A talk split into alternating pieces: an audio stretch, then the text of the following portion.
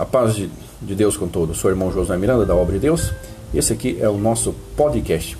Peço a você que compartilhe esse áudio, que deixe também os seus comentários, deixe também o seu ponto de vista, se você é a favor ou é contra, é, com relação ao assunto que nós hoje iremos tratar neste podcast. Quero começar este podcast, esse áudio, falando aqui é, de um sonho que estive essa noite. Nesse podcast estará também participando a minha esposa, irmã Rose Tatiane, também da Obra de Deus. Amém? Deus abençoe a todos. Então vamos para é, o sonho que estive essa noite. Amém? Então, meus queridos, minhas queridas, meus amigos e amigas, meus irmãos e irmãs em Cristo Jesus, nessa noite eu tive um sonho que eu estava numa localidade, né, num, num distrito da cidade de, de Resende, no estado do Rio de Janeiro, chama Vila da Fumaça, né, um lugar é, onde eu nasci. Lá existia uma casa de um irmão, é, onde era feitos cultos, onde tinha os cultos. E tem e quem atende os cultos nessa localidade e atende até hoje é o irmão, né, que ele já está com 80, ele está com 83 ou 84 anos, mais ou menos. É, inclusive esse irmão foi o qual é, ele que deu o meu nome, né, de Josué, que ele foi o primeiro crente, né, o primeiro crente daquele local, e meu pai é o segundo, o segundo crente daquela localidade. Então, é, então sonhei que eu estava congregando com ele nessa casa de um determinado irmão. Né? Hoje os cultos não é mais, não é nesse local mais. É uma sala ter, é, não é uma sala muito pequena, também não é grande. Mas é, sonhei que estava ali e estava cheio. Tinha organista, né, para para iniciar o culto e tinha vários outros irmãos de outra localidade, não sei se era de alguma cidade do estado do Rio, mas sei que esse irmão não estava lá, o operador daquela localidade não estava ali para atender o culto. E, e aí parece que ele estava se conversando lá quem atender e um irmão já estava com um passo para subir para começar o atendimento do culto. E de repente apareceu um outro irmão né, com uma câmera monstruosa, uma câmera dessas câmeras de televisão, né? veio com esse sistema de câmera, procurando onde é que conectava, procurando onde é que tinha conexão com a internet, tomada para ligar aquela câmera. Eu sei que aquela câmera ela existia nela um braço, um braço que ela pegava ali, é, filmava todas as pessoas, em todos os ângulos, né? de, de todas as formas. Então ela pegava ali, fazia um 360 graus, é, aquele braço ele ia para frente, para trás, girava para o lado, fazia né, um giro de 360 graus. E eu estava lá, é, estava muito cheio, estava em pé no fundo, não tinha mais praticamente local onde sentar, né?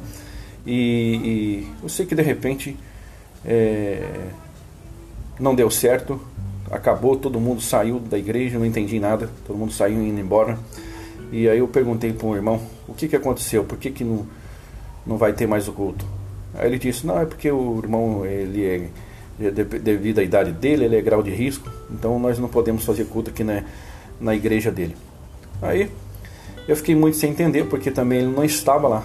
Esse irmão não estava do, do sonho, né, que é cooperador de qualidade, ele não estava naquela igreja. Certo? E aí, é, é, agora eu quero trazer para os comentários com a minha esposa, né, que nós estávamos conversando e discutindo sobre isso. É, é, é um, esse pode, podemos dizer que seja uma revelação de que, do que é, é os cultos online, né, é, aí vai ter os prós, vai ter os contras. Mas, no nosso ponto de vista, na verdade, ele não traz é, grande edificação, não traz, né, não traz muita edificação. Então, acho que poderia, pode ser um, um, um sinal desse sonho de que Deus está dizendo que é, é nós, é melhor nós fazermos o quê? Ao invés de assistirmos o culto online, nós reunirmos em nossas casas com a nossa esposa, com nossos filhos e e ali né, louvar o nosso Deus, orar a Deus, cantar hinos, contar testemunho e falar do amor de Deus.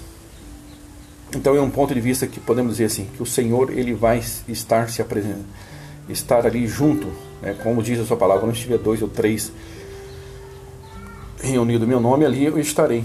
Então eu vou deixar agora um pouquinho para minha esposa é, participar também nesse comentário. Então vou passar a palavra agora para minha esposa, irmã Rose Tatiane. A paz de Deus com todos, é um prazer estar com vocês.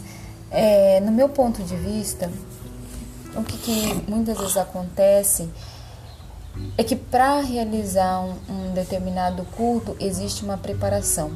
Eu estou falando isso porque a gente, eu já passei, eu já vivi isso. Então, muitas das vezes eu chegava e falava, é, vamos fazer um culto só nós. Aí minha esposa falava, não, mas tem que levar é, vamos fazer, então vamos fazer online. Ele nunca aceitava fazer somente para nós aqui em casa. Tinha que levar porque assim é, tinha que levar para mais pessoas. Porém, o culto eu, é muito individual. Por que é muito individual? Porque para você ficar em comunhão, você tem que se desligar totalmente do mundo. Então vai depender muito dos fatores exteriores, ou seja, do ambiente que você mora, do ambiente, ou seja, da sua casa, se existem muitos fatores externos que possam influenciar isso.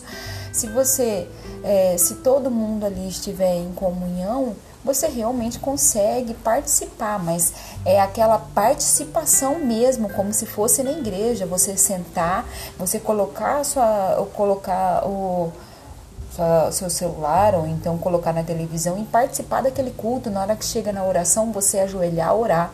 Não é simplesmente você escutar e não ter a devolutiva e não viver aquela palavra, não sentir aquela, não sentir a, no culto, não sentir que o não é o pastor, é o a que a pessoa está pregando, no caso. Mas é, existem ambientes que isso já é um pouco complicado, por isso assim, é, convém às vezes, dependendo do, do ambiente da sua casa, às vezes, se você fizer, falar assim, fulano, vamos fazer uma oração, se não tiver ninguém para fazer o culto, nossa, Deus seja louvado, que lá vai ser muito abençoado por Deus, por, ah, por Deus, porque muitas das vezes, naquela preparação do culto, durante toda aquela preparação para sair tudo perfeito, a comunhão e Deus ali naquele determinado determinada ocasião vai se apagando. E quem vai ganhando lugar para aquele local é. o quem vai pregar é quem está levando a palavra.